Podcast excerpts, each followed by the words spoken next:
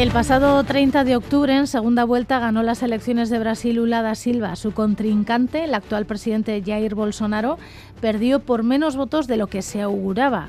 En enero de 2023, el 1 de enero de 2023, tomará posesión de cargo, del cargo el presidente Lula da Silva. Con nosotras está el doctor en Relaciones Internacionales y director de la Cátedra UNESCO de la Universidad de Deusto, Sergio Caballero Santos. Sergio Caballero, Gunón.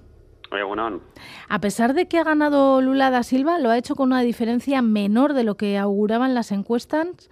No sé si han fallado las encuestas, la gente ha mentido. Sí, tiene razón que siempre ha habido una suerte de, voto oculto, ¿no? En el caso de, de, Bolsonaro y en otros casos de populismos de alguna manera radicales, que hay ciudadanos que no están dispuestos a o mienten a los encuestadores. Siempre hay una dimensión de, de voto oculto. De todos modos, también hay un cierto sesgo por parte de los encuestadores. Yo creo que presuponemos una cierta racionalidad lo que llamamos en ciencia política una, una idea de wishful thinking, de, de deseo de que pase lo que uno quiere que pase y realmente hay que tener en cuenta que Bolsonaro, digamos que no ha perdido, no ha sido deslegitimado, aunque nos cueste entenderlo, ha obtenido más votos que en las anteriores elecciones no ha habido una deslegitimación de su gobierno y creo que esto es una cosa a tener en consideración. Digamos que Lula ha ganado con 60 millones de votos, sobre todo porque había una creciente demanda en Brasil de superar el bolsonarismo, ¿no? Igual que ha generado mucha adhesión Bolsonaro, ha generado mucha animadversión, pero yo creo que la primera idea que tenemos que tener en consideración es que cuidado que esto no es una derrota absoluta del bolsonarismo, como, como iremos luego desgranando. ¿no? Bueno, eh, una de las cosas que han mencionado mucho ha sido que Brasil está dividida en dos. Totalmente, así es, aunque el primer discurso tras las elecciones de Lula era de que iba a gobernar para todo Brasil y que había que unir Brasil. Bueno, ahora mismo eso es más retórica que otra cosa. Hay una fortísima polarización. Yo me atrevería a decir tres porque siempre nos olvidamos de los desafectos de la política. Siempre subrayo que ha habido, tanto en primera como en segunda vuelta, un 21% de, abstención, de gente que decide no votar, aunque tengan que pagar una multa, que es testimonial, es menos de eh, un euro, pero hay gente que decide no votar, o voto nulo o en blanco, eh, hasta 5 millones sumaban entre los votos nulos y blancos. ¿no? Entonces, no nos olvidemos de esos desafectos de la política que no quieren sumarse a esto negro o blanco, Lula o Bolsonaro, esto por un lado, pero es verdad que hay una fortísima polarización en la sociedad brasileña. Tenemos de un lado una parte de la población que, siguiendo a Bolsonaro, considera que el, que el PT de Lula es eh, corrupto, hablan de esta idea de, marxismo cultural en, el tema de reconocimiento de derechos a minorías o de paridad o de cosas que nos pueden parecer perfectamente normales, pero que desde una visión muy conservadora y tradicional y reaccionaria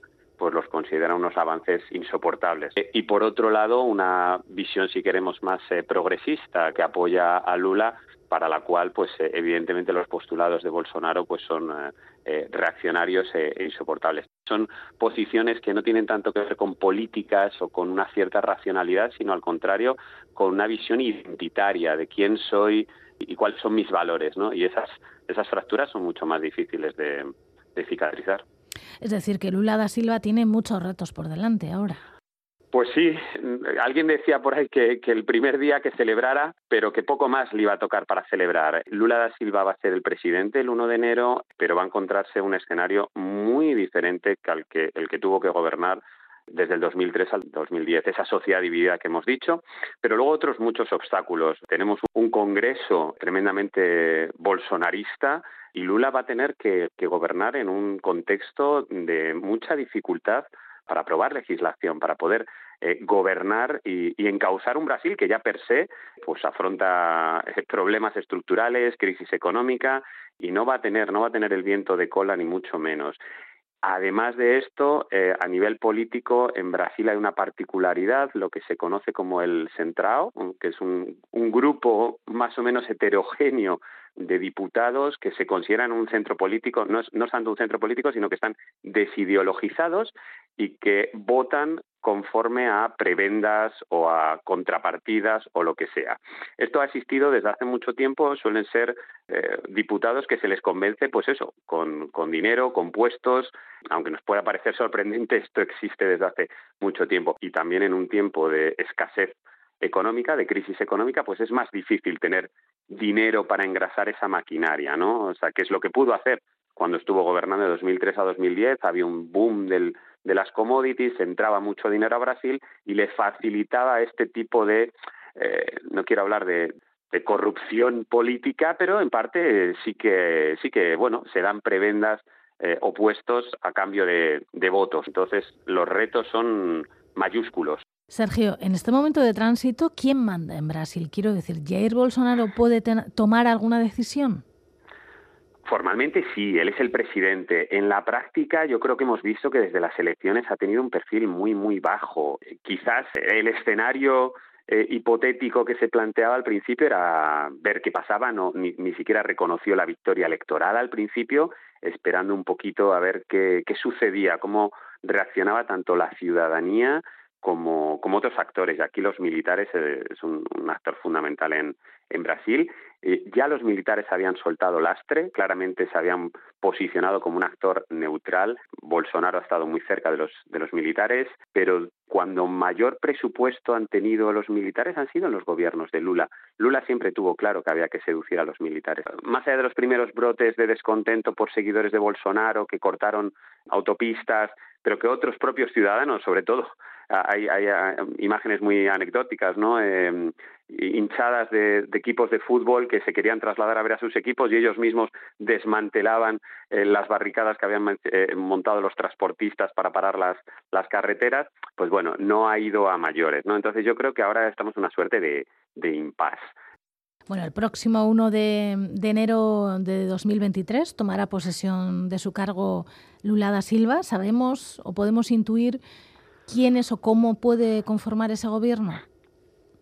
Bueno, es, es pronto para saberlo, sobre todo porque le va a tocar hacer un auténtico encaje de bolillos. Lula ya se presentaba con una coalición amplia mm, que llega hasta el hasta el centro derecha. Eh, su vicepresidente Gerardo Alckmin fue su rival político, ¿no? En, en el centro derecha. Entonces tendrá que satisfacer a las distintas familias dentro de su coalición tendrá que satisfacer también, como decía antes, a otros actores políticos como el Centrao, que decía, y, todo el sector del agrobusiness. Tendrá que contentar a mucha gente y esa, ecuación va a ser muy complicada, más allá del carisma y capacidad de negociación que tiene Lula. Dicho esto, hay algunos elementos que parece que son más o menos, bueno, que apuntan en esa dirección.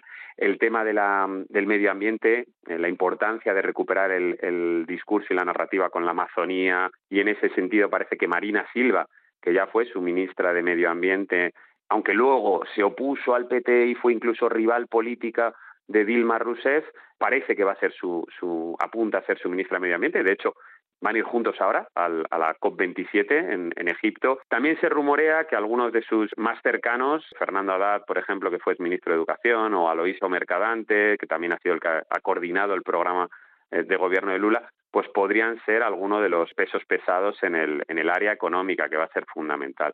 Eh, yo, como decía, creo que va a tener, va a reservarse para los ministerios más importantes a gente cercana y de confianza, pero va a tener que seducir y convencer mucho a distintas familias políticas y eso va a ser un gobierno amplio, diverso, heterogéneo y que pueda de alguna manera, por lo menos, dar una imagen de, de representar todas las sensibilidades de Brasil. Recordemos que en cambio Bolsonaro en el pasado eh, gobierno no tuvo ningún tipo de preocupación en este sentido en incluir a, su gente más cercana, ¿no? Más allá de, de, satisfacer pues eso a los militares, al, al agronegocio y, a, y poco más, ¿no? Y el que Lula da Silva haya ganado las elecciones, que anteriormente ganó eh, en Colombia la izquierda, también en Chile, es decir, que se abran otro tipo de opciones en Latinoamérica, eh, ¿augura nuevos tiempos? Sí, definitivamente. Yo creo que aquí hay que hacer varias lecturas. La primera, claramente, como decía antes, Brasil está de vuelta. Brasil ha sido un paria político durante cuatro años, se ha ido distanciando deliberada y voluntariamente del resto del mundo mm, y en, concreto de, América Latina, ¿no? Era un país extraño eh, o, o, distinto, ¿no? En ese, en ese sentido, por propia decisión de Bolsonaro, ¿no? Y, también de su primer ministro Ernesto Araújo, de ministro de Asuntos Exteriores. Ahora Brasil va a volver y a la región y va a volver además con esa sintonía pues bueno pues sí con Petro con Boric que fueron eh, que, que, que no dudó con Alberto Fernández no dudó nadie en reconocerle y felicitarle por la victoria lo antes posible, ¿no? Casi que parecía que había una carrera por ver que, quién le felicitaba antes, porque lo estaban deseando en, en, muchísimos lugares, también desde la Unión Europea, que, duda cabe, ¿no? Entonces, en ese sentido, sí. Por otro lado, hay un matiz que creo que es importante incorporar, más que un giro a la izquierda en América Latina, lo que está habiendo es una aupar a las oposiciones, ¿no? Eh, digamos que la pandemia, la gestión de la pandemia y la crisis posterior ha fundido a todos los gobiernos de la región. Lo que estamos viendo más que un giro a la izquierda es que los partidos, los gobiernos están perdiendo las reelecciones y eso ha upado frente a una América Latina que se escoraba a, la derecha, ahora pues eh, se escora hacia el otro lado. Hay que ver hasta qué punto son capaces de generar sinergias compartidas. Explorarlo lo van a explorar. Yo creo que ya tuvimos la oportunidad de comentar eh, cuando ganó Boric en Chile. Van a intentar explorar esas sinergias compartidas, esas agendas progresistas. Vamos a ver hasta qué punto se pueden implementar y que no consistan simplemente en crear unas ciertas eh, foros o institucionalidades que tan pronto cambien los gobiernos se vuelvan a, caer o, a quedarse una situación de, latencia de, de stand-by, ¿no? Pero bueno, eh, claramente Brasil vuelve a la región, vuelve al escenario internacional. Yo creo que para nuestros eh, oyentes un elemento para vincularlo también con la política doméstica tiene que ver con el segundo semestre del 2023. España va a ser la presidencia, va a ostentar la presidencia rotatoria de la Unión Europea y claramente va a hacer un esfuerzo importante a nivel diplomático de acercarse a América Latina y de ser el puente entre Europa y América Latina. En ese mismo periodo, Lula da Silva, Brasil, va a ser la presidencia pro tempore del Mercosur. Y Lula también va a intentar fortalecer esos lazos con la Unión Europea que Bolsonaro había destrozado. A nadie se le escapará las, las tensiones entre Bolsonaro y Macron, e incluso criticando de una manera muy vil pues, eh, las respectivas primeras damas o bueno cosas un poco fuera de, todo lugar o, decoro. Entonces creo que hay que seguir este tema. Lula va a intentar hacer todo lo posible por restablecer esos puentes. Como decía va a viajar ahora a, Egipto para el COP 27 tenemos que pensar que Brasil está de vuelta y Lula va a hacer ese esfuerzo diplomático eh, va a dejar de ser un paria en la región va a ser un actor que propugne el multilateralismo a nivel internacional, eso son muy buenas noticias. La duda es hasta qué punto va a ser capaz de cohesionar todo eso al interior de Brasil con un Congreso hostil y con una sociedad tremendamente polarizada y en crisis. Mucha gente pues vota lógicamente por la parte de identidad, pero por la parte del dinero, ¿no? Y siempre son tiempos más complicados para ser benévolo o, paciente con el gobierno de turno. Pues como cantaba Berry Charrac, mm, el tiempo es el único polígrafo y nos dirá qué es lo que pasa. Sergio Caballeros, que ricasco y hasta la próxima. Suey, un abrazo.